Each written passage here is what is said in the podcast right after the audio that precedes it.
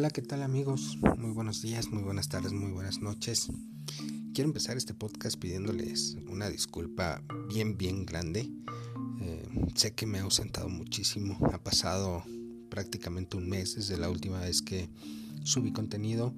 Sin embargo, bueno, como ustedes saben, algunos de ustedes saben, pues soy, soy docente a nivel bachillerato y estamos por culpa de la pandemia viviendo una situación de trabajo extremo, sobre todo en estos momentos que pues está a punto de terminar el ciclo. Estamos trabajando a marchas forzadas para lograr que los chicos pues logren los aprendizajes necesarios. Sin embargo, pues aquí estoy, aquí estoy como había prometido con un programa especial un programa especial porque vamos a dejar un poco de lado los libros, digo un poco porque finalmente vamos a recomendar no uno, sino esta vez vamos a recomendar dos libros. Sin embargo, pues el tema no se va a centrar netamente en los libros, sino en algunos capítulos de ellos. Y es también especial porque este programa me lo solicitó en específico una persona que es muy importante para mí, mi primo Leonel este, que por ahí estoy seguro que va a escuchar el podcast, estoy seguro que me, va a mandar por ahí un mensajito a ver qué le pareció. Él fue el que me pidió que tratáramos este tema en específico y también por ahí a la señora Aide, la mamá de mi alumna Berito, que también nos solicitó un tema que tuviera que ver con la historia de México. Y bueno, sin más preámbulos, vamos a arrancar ya deben de haber visto el título, ya saben que este programa vamos a hablar sobre Teotihuacán, Teotihuacán, la ciudad de los dioses. Bien, radio escuchas o podcast escuchas, no sé cómo decirles, ustedes elijan por ahí algún, algún nombre. Pues bien, vamos, vamos a hablar sobre la zona arqueológica de Teotihuacán, pero no la vamos a tratar como la gran mayoría de, de los, este, ¿cómo decirlo? Mm, pues de las personas que hablan de Teotihuacán. No, no, no. Vamos a hablar de Teotihuacán desde el punto de vista de cosas que prácticamente nadie conoce. ¿Qué les parece? Bien, vamos a hablar primero de que, bueno, el nombre Teotihuacán viene de eh, varios vocablos náhuatl que, que, unidos significan lugar donde fueron hechos los dioses o lugar donde los hombres se hacen dioses. Ahora, hace aproximadamente medio año, salió un nuevo estudio que indicaría que Teotihuacán no viene precisamente de esos vocablos, sino que provendría de un vocablo que significaría ciudad del sol. Sin embargo, hasta el momento los más aceptados son ciudades ciudad donde los hombres hacen dioses o eh, lugar donde fueron hechos los dioses. Y este nombre no es el nombre original de la ciudad, esto es algo que casi nadie sabe. El nombre de Teotihuacán se lo pusieron los mexicas cuando eh, venían en peregrinación. En este caso sí podremos hablar de los aztecas, eh, porque eran todavía aztecas cuando pasaron junto a Teotihuacán, vieron la magnificencia de Teotihuacán y ellos dijeron que solamente los dioses podían haber construido una ciudad como esa. Es entonces que se llama Teotihuacán gracias a los aztecas. Sin embargo, no sabemos el nombre exacto de la ciudad. Hay algunos historiadores, como Enrique Florescano, que en su libro Quetzalcoatl y los mitos fundadores de Mesoamérica dicen que eh, Teotihuacán sería la, la, Tolán o la Tula original, donde van a ser Seacaltopilzin Quetzalcoatl o donde va a gobernar Seacaltopilzin Quetzalcoatl, pero esto no está comprobado, son solo teorías, que a mi punto de vista es una teoría bastante acertada, este, da para mucha plática, sin embargo, repito, hasta el momento no hemos encontrado absolutamente nada en Teotihuacán que nos indique cuál sería el verdadero nombre de la ciudad. Y bueno, esto también nos lleva a otro, otro punto. No sabemos realmente mucho del grupo étnico que lo habitó. Sabemos que lo habitaron eh, grupos de los mixtecos, de los zapotecos, de los mayas, de los olmecachicalancas, porque se han encontrado barrios dentro de Teotihuacán donde hay representaciones de pintura o hay alfarería de esas culturas. Obviamente tenemos restos humanos que al hacer el análisis genético con los restos con los de las culturas que estaban en Oaxaca, en Tabasco, etcétera, eh, dan como resultado que efectivamente eran de esa zona. Sin embargo, el grupo original se piensa que era de origen náhuatl, pero no hay absolutamente nada que implique como tal que esto sea cierto. Los dioses que se adoraban en Teotihuacán aparentemente son náhuatls y por eso se piensa que la ciudad era de habla náhuatl, pero no sabemos mucho más de los habitantes. Pero me estoy adelantando, ya les hablé un poco de los barrios. Vamos a hablar acerca de la cantidad de habitantes. También es algo que no se han puesto de acuerdo los arqueólogos, los antropólogos, acerca de cuántos habitantes pudo haber tenido Teotihuacán. Lo que es cierto es que la ciudad medía aproximadamente 20 kilómetros cuadrados, lo cual para la eh, época era una de las ciudades más grandes, si no es que tal vez la más grande en ese momento en todo el mundo, no solo en el área mesoamericana, sino en todo el mundo. Y se piensa que la ciudad de Teotihuacán llegó a, albergar de entre 125 mil habitantes, los cálculos más bajos, hasta los cálculos más altos que hablan acerca de 200 mil habitantes en esos 20 kilómetros cuadrados. Y para darnos una idea, me puse a investigar qué ciudades actuales de México tenemos con esa cantidad de habitantes. Tenemos, por ejemplo, la ciudad de Tapachula, Chiapas, que cuenta con 202 mil habitantes. Es decir, sería del tamaño o tendría la población que Teotihuacán se le asigna en su periodo más álgido, en, en donde más habitantes hubo. Y tenemos ciudades como Ciudad Madero con 197 mil habitantes, ciudades como San Pablo de las Salinas, saludos a San Pablo de las Salinas, con 189 mil habitantes, Chilpancingo, también saludos a toda mi familia de allá de Chilpancingo de los Bravo, con 187 mil habitantes, Ciudad Juárez con 151 mil, Zacatecas con 129 mil. Y Veracruz con 126 mil.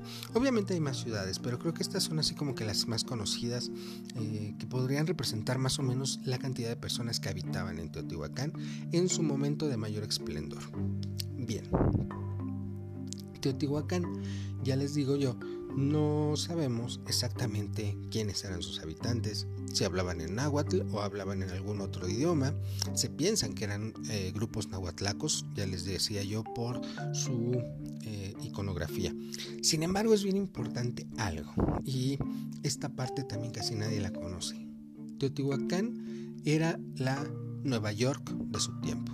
¿Por qué digo que era la Nueva York? Bueno, pues básicamente porque en Teotihuacán habitaban personas extranjeras que migraban de sus tierras hacia la gran ciudad de Teotihuacán. Ya les decía, tenemos grupos mixtecos, tenemos grupos zapotecos, tenemos mayas, tenemos olmecas tenemos algunos grupos totonacas, etc. Entonces, la gente se veía atraída hacia Teotihuacán y gente de, otras culturas vivía en Teotihuacán junto con los teotihuacanos.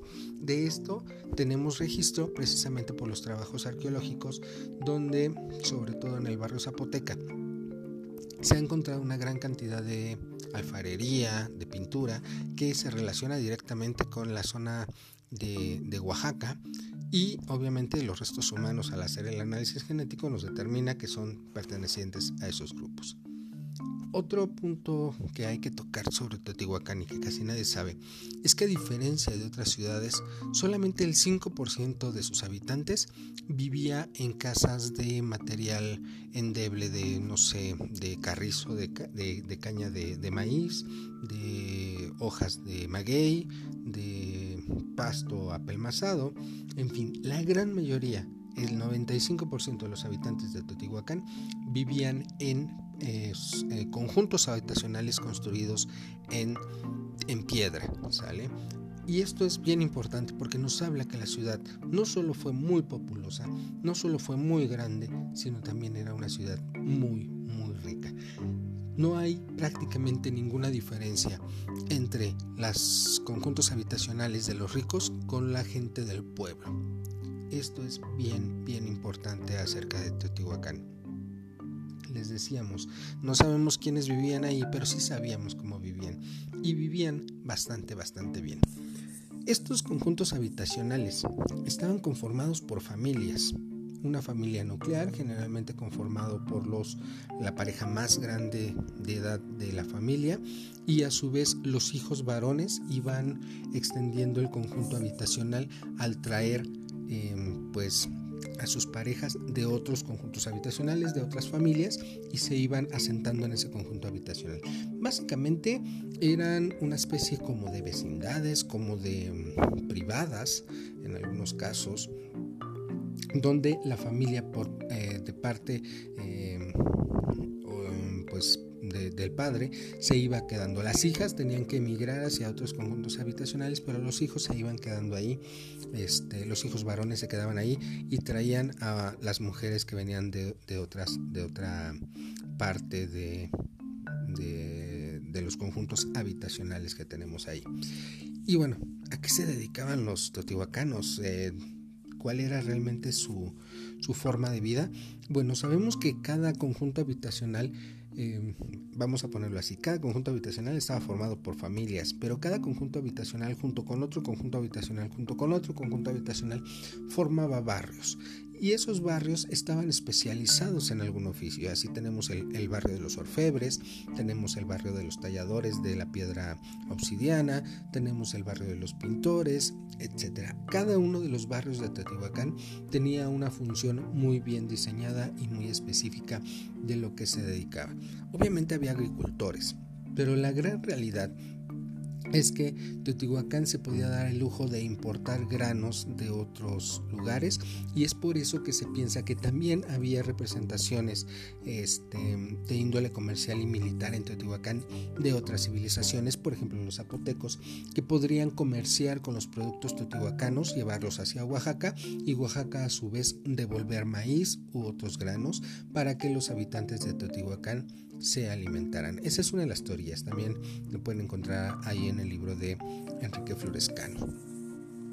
Esto es muy interesante porque entonces nos vendría a dar más la idea de que Teotihuacán era la Nueva York de su tiempo, eh, no solo por ser una ciudad cosmopolita, sino también porque económicamente dominaba prácticamente todo Mesoamérica y solamente de forma económica, ¿no? Es decir, gracias a los productos manufacturados en Teotihuacán, eh, se, extendían por todo Mesoamérica y a su vez Mesoamérica dotaba de alimentos a la población teotihuacana. Es decir, que era una ciudad bastante, bastante rica. Además, al parecer en Teotihuacán no había una división social tan marcada como por ejemplo ya en el periodo mexica, ya cuando los mexicas construían Tenochtitlan, donde sí había una, una gran cantidad de eh, divisiones. Sí, solamente estaban los pipiltin, los nobles eh, y los más iguales, los los del pueblo. Sin embargo, cada una de esas em, divisiones tenía subdivisiones y en, y en Teotihuacán no se ha encontrado una gran diferencia entre clases sociales. Eso es importantísimo. Bien. Hay algo que también es muy distintivo de Teotihuacán y es que va a ser Teotihuacán donde vamos a encontrar ya representada de una forma muy importante la figura de Quetzalcoatl, la figura de la serpiente emplumada. Esto es sumamente importante porque eh, los estudios que ha hecho Enrique Florescano indican que la figura de Quetzalcoatl es un dios que ha estado presente prácticamente desde el inicio de Mesoamérica y hasta su final, hasta, hasta la caída de la Gran Tenochtitlan. Y él nos dice que es precisamente con Teotihuacán donde va a comenzar el culto muy extendido acerca de la serpiente emplumada, acerca de Quetzalcoatl. Pero no solo eso, sino que se le va a dotar de un simbolismo ritual, de un simbolismo militar y de un simbolismo político. Es decir, Enrique Florescano nos dice que va a ser en Teotihuacán donde el culto a la serpiente emplumada no se va a quedar solo en el ámbito religioso, sino también en el ámbito militar y este, obviamente político de esto. Es por eso que Enrique Florescano propone que Teotihuacán habría sido la tula original de este de la historia, ¿no? Eh, nos dice que ya lo que le cuentan los informantes a Bernardino de Sagún acerca de que en Tula nació Quetzalcoatl, eh, o gobernó Quetzalcoatl, que gobernó un hombre que se llamaba Sea Calto Pilsen Quetzalcoatl, va a ser no solo más que una, eh, pues referencia acerca del gobierno que tuvo un verdadero Quetzalcoatl en Teotihuacán. Y no un verdadero Quetzalcoatl de que así se haya llamado, sino que el gobernante en turno se llamaba de esa manera, es decir, era un título nobiliario que se le daba al gobernante. Y así en Teotihuacán tenemos el Palacio de la Serpiente Emplumada. Si nosotros entramos a Teotihuacán por la puerta 1 y nos dirigimos hacia el oriente, vamos a encontrar la ciudadela y en una de las esquinas está el Palacio de la Serpiente Emplumada. Esto también es importante. El Palacio de la Serpiente Emplumada no es un templo, es decir, sí, tiene una, tiene una forma de basamento piramidal, pero no es un templo como tal. Se ha encontrado en la parte de arriba que estaba habitado, es decir, al parecer era ahí donde vivía el gobernante de Teotihuacán. Entonces, eh, vamos descubriendo cosas que hasta el momento pues no sabíamos bien a bien de Teotihuacán. Por ejemplo, esta parte donde Enrique Florescano nos dice, es muy probable que el culto a la serpiente emplumada haya comenzado como tal en Teotihuacán. Bien. Otra cosa que muy pocas personas saben es que el nombre de las pirámides del Sol y el nombre de la pirámide de la Luna no son los nombres originales. Estos nombres se lo van a poner nuevamente en las generaciones futuras a Teotihuacán se pensaba que por lo grande que era la pirámide del Sol, se podía em, pues venerar ahí al Sol, además de que estaba orientada para que ciertas épocas del año, que por cierto no son los equinoccios, este, son, son fechas totalmente alejados tanto de los equinoccios como de los solsticios, este, salía por ahí el sol. Entonces, mm, algunos arqueólogos pensaron que por eso podrían ponerle la pirámide del sol. Sin embargo, no es, este, no es un nombre original. Nuevos estudios han encontrado en la punta de la pirámide, han encontrado un monolito donde se representa a Tlaloc. Esto es importante porque entonces la pirámide del Sol cambiaría por completo de sentido y esa pirámide estaría dedicada a la lluvia, es decir, al dios Tlaloc. Y esto también es importante porque precisamente en la parte de eh, el palacio de Quetzalcoatl o la pirámide de Quetzalcoatl, vamos a encontrar alternada con las mascarones de Quetzalcoatl figuras de Tlaloc, mascarones de Tlaloc.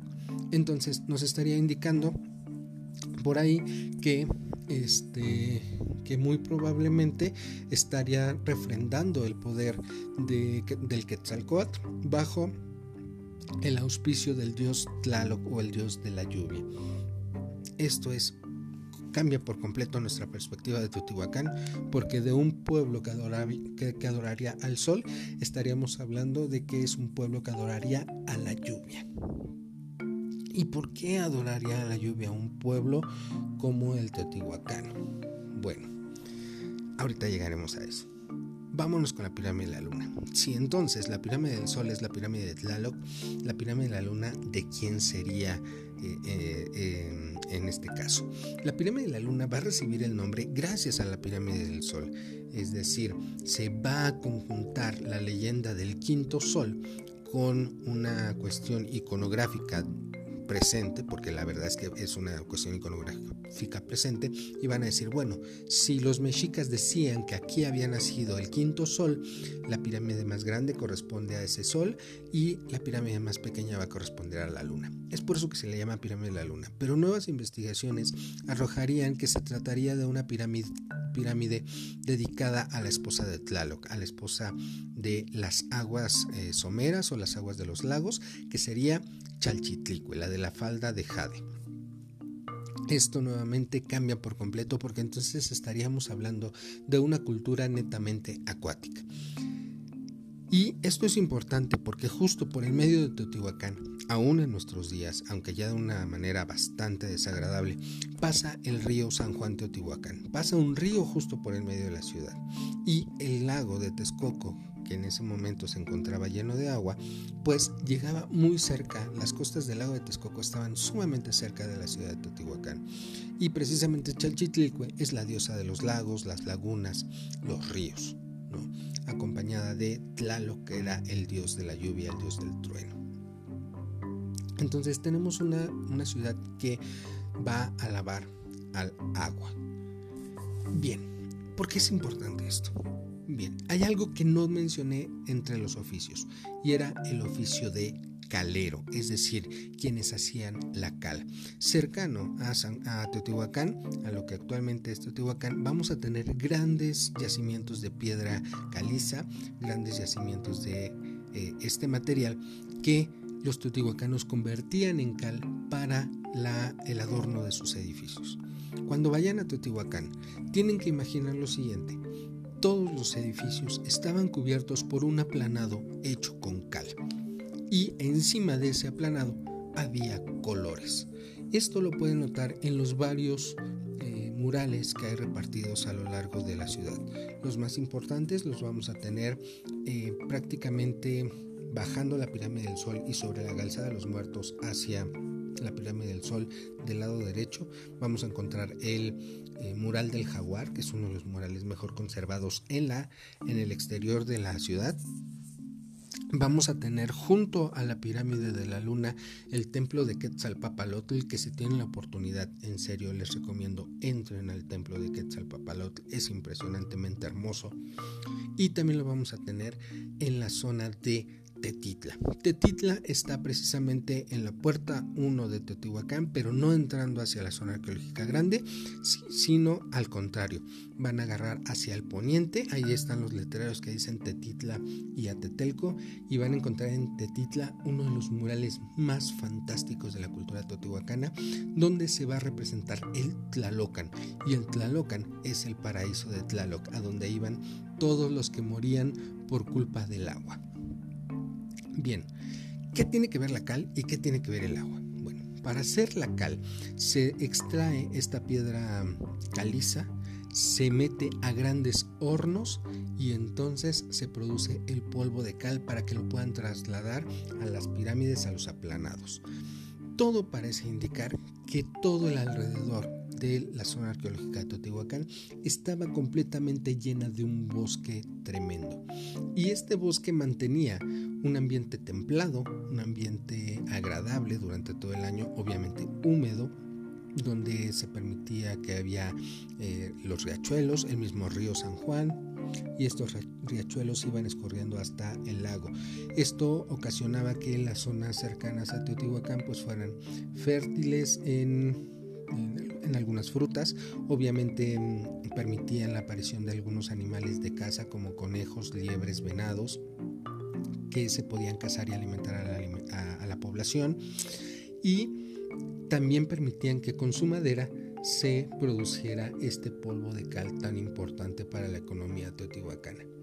Y esto es importante saberlo porque precisamente va a ser todo parece indicar un problema de deforestación, lo que va a llevar a la ruina a Teotihuacán. Se van a acabar los árboles que había alrededor de la ciudad en estos grandes hornos para producir cal y esto va a producir un desbalance ambiental que va a mermar a la población por medio de sequías, por, obviamente por medio de hambrunas, ya que aunque la gran mayoría del grano se traía de otras partes, pues no solo de maíz se comía, ¿no? También se tenía que sembrar algunas plantas de hortaliza como el jitomate, como el chile, como la calabaza, que también eh, eran básicos en, en el alimento mesoamericano y obviamente si no hay árboles y hay sequía, los animales de caza se van a retirar, por lo tanto las proteínas van a empezar a escasear.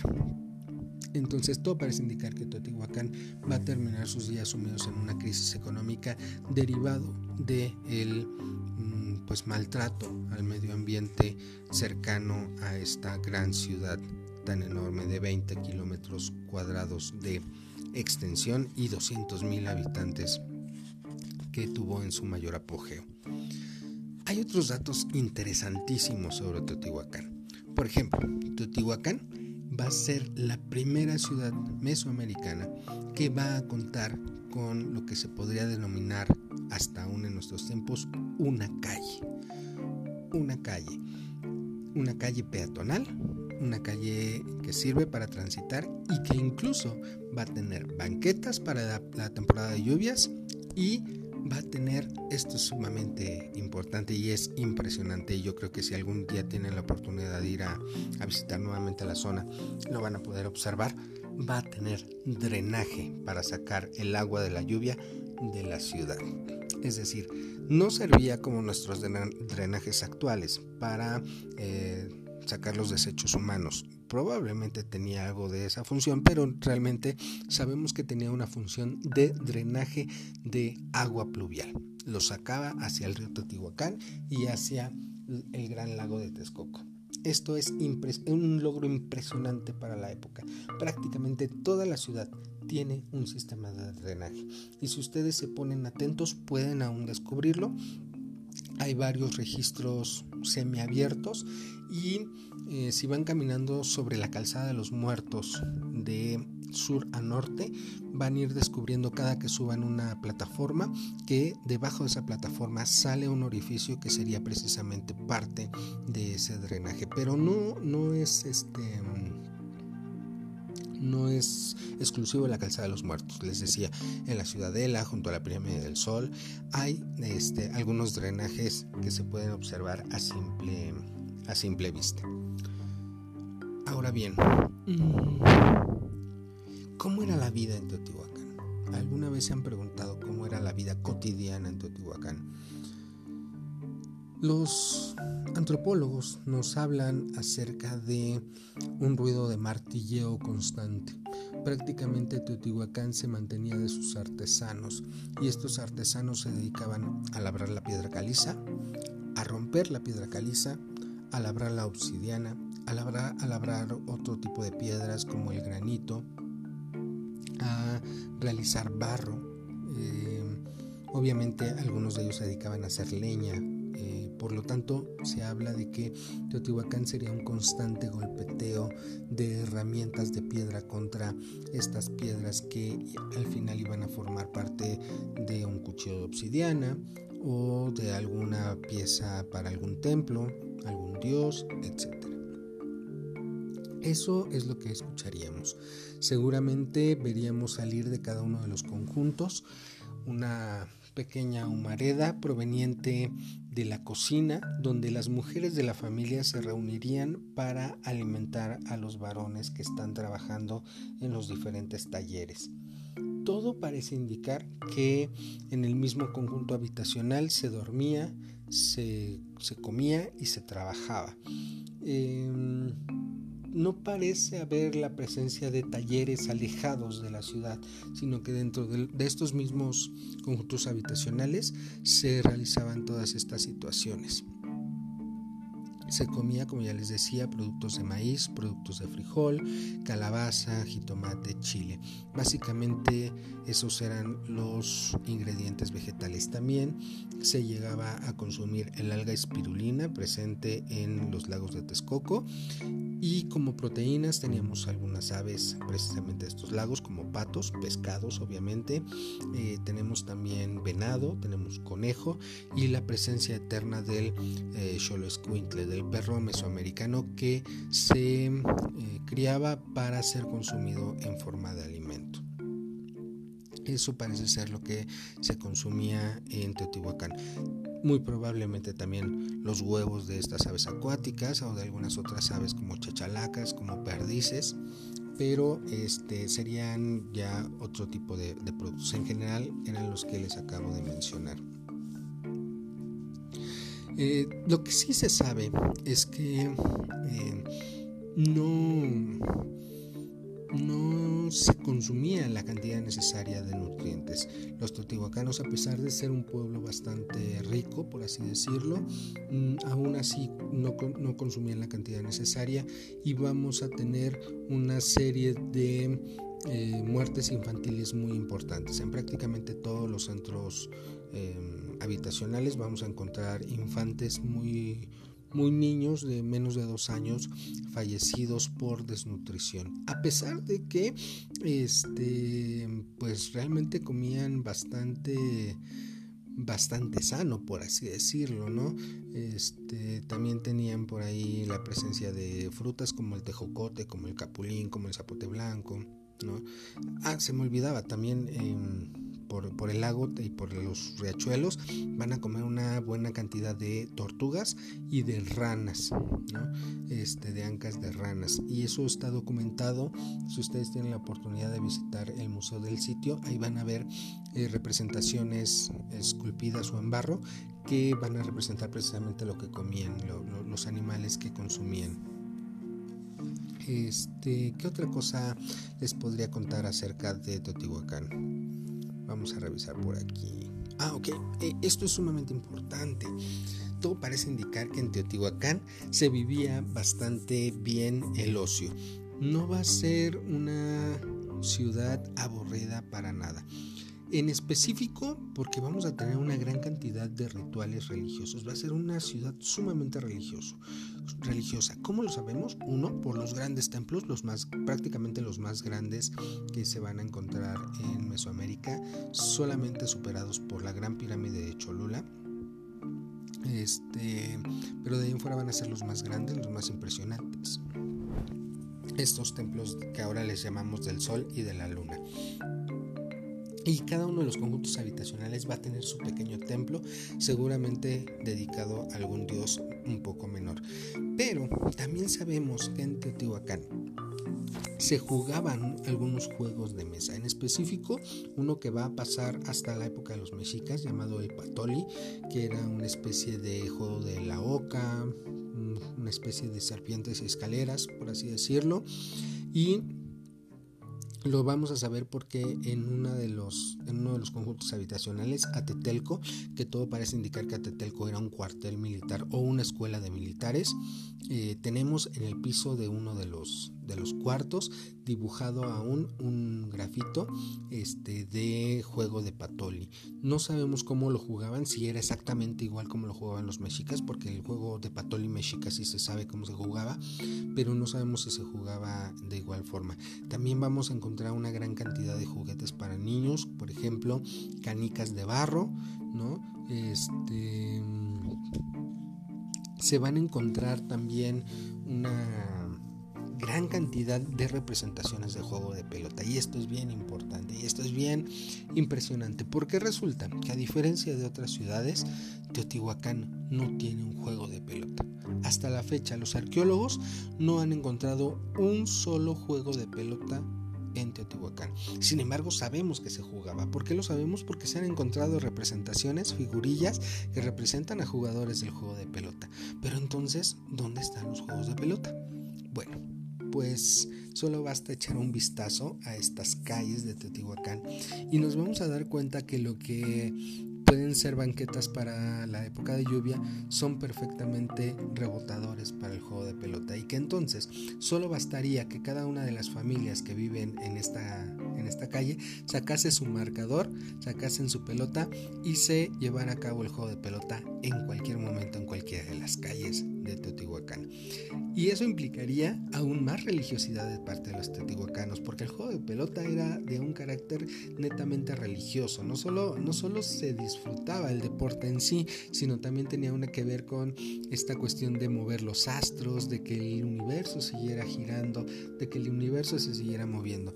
Y si hablamos de que cada calle era un posible juego de pelota y que cada calle tendría pues sus equipos rivales conformados por las familias, pues tendríamos tal vez uno de los, de los deportes más arraigados dentro de la sociedad teotihuacana, el juego de pelota. Como les decía, no hemos encontrado un juego de pelota como tal, no se ha encontrado un vestigio arqueológico como tal que se indique esto era un juego de pelota, pero prácticamente todas las calles de Teotihuacán, todas las calles excavadas, todas las calles recuperadas, sirven perfectamente como juego de pelota. Entonces, es este es algo interesantísimo pensar que así como nosotros en la actualidad salimos a jugar o salíamos a jugar a las calles eh, fútbol y, y, creábamos nuestro estadio en nuestra calle, pues de la misma manera los tutihuacanos salían literal de la puerta de su casa a la calle, ya lo convertían en un juego de pelota, en un estadio de juego de pelota. Entonces, este, pues e, e, es, algo sumamente importante dentro de la vida cotidiana de Teotihuacán. Teotihuacán también va a tener una gran cantidad de problemas ya al final de su historia. No se sabe tampoco por qué fue abandonada Teotihuacán. Se establece que Teotihuacán va a ser abandonada por una guerra civil, una guerra interna. Em, pero realmente no hay ningún vestigio, no hay ninguna historia que nos hable de por qué Teotihuacán habría desaparecido, a menos menos que volvamos a las teorías de Enrique Florescano, recordásemos el mito de la salida de Quetzalcoatl de Tula y entonces eso nos indicaría que fue una cuestión de disputa gubernamental la que va a terminar con Teotihuacán y los grupos ahí asentados se van a empezar a, a diseminar.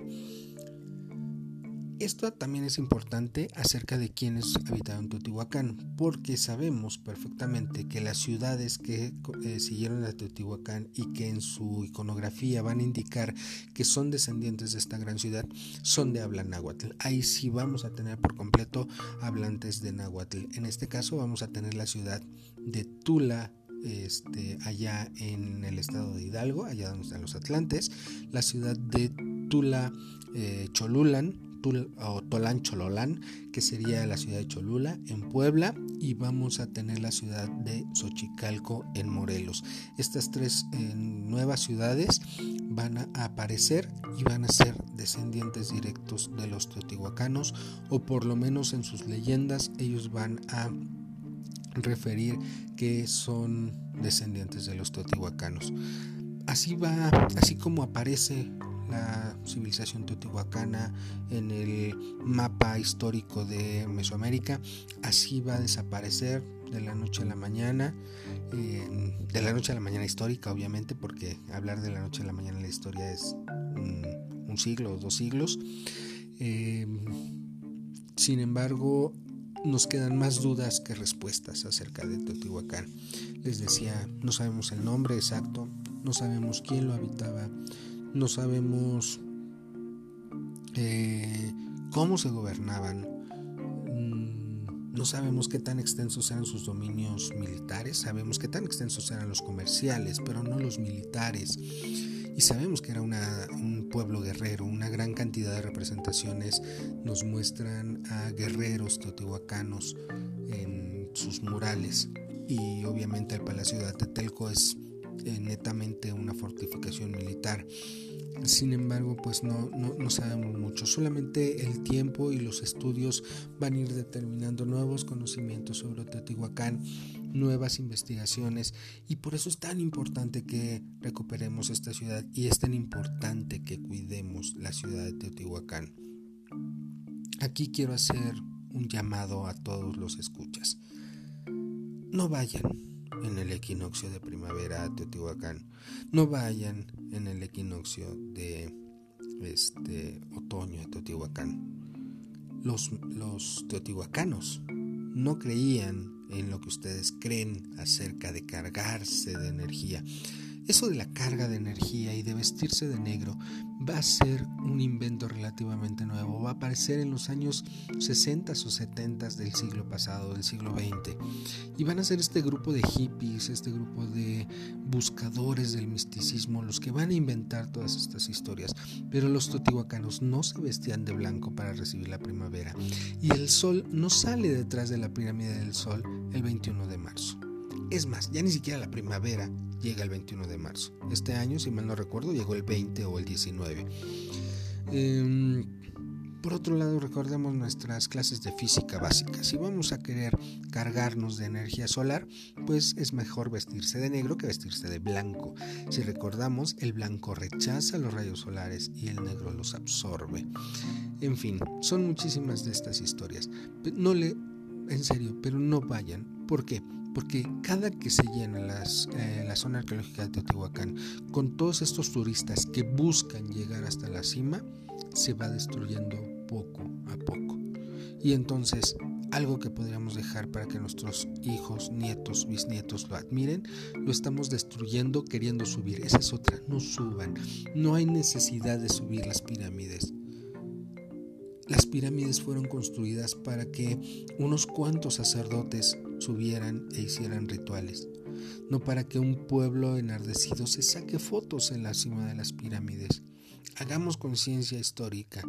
¿Queremos dejarles a nuestros hijos un buen legado cultural o queremos sacarnos una bonita foto con una panorámica impresionante de una ciudad que ni siquiera llegamos a comprender? Yo los invito a hacer esta reflexión. Con eso vamos a cerrar el podcast de este día.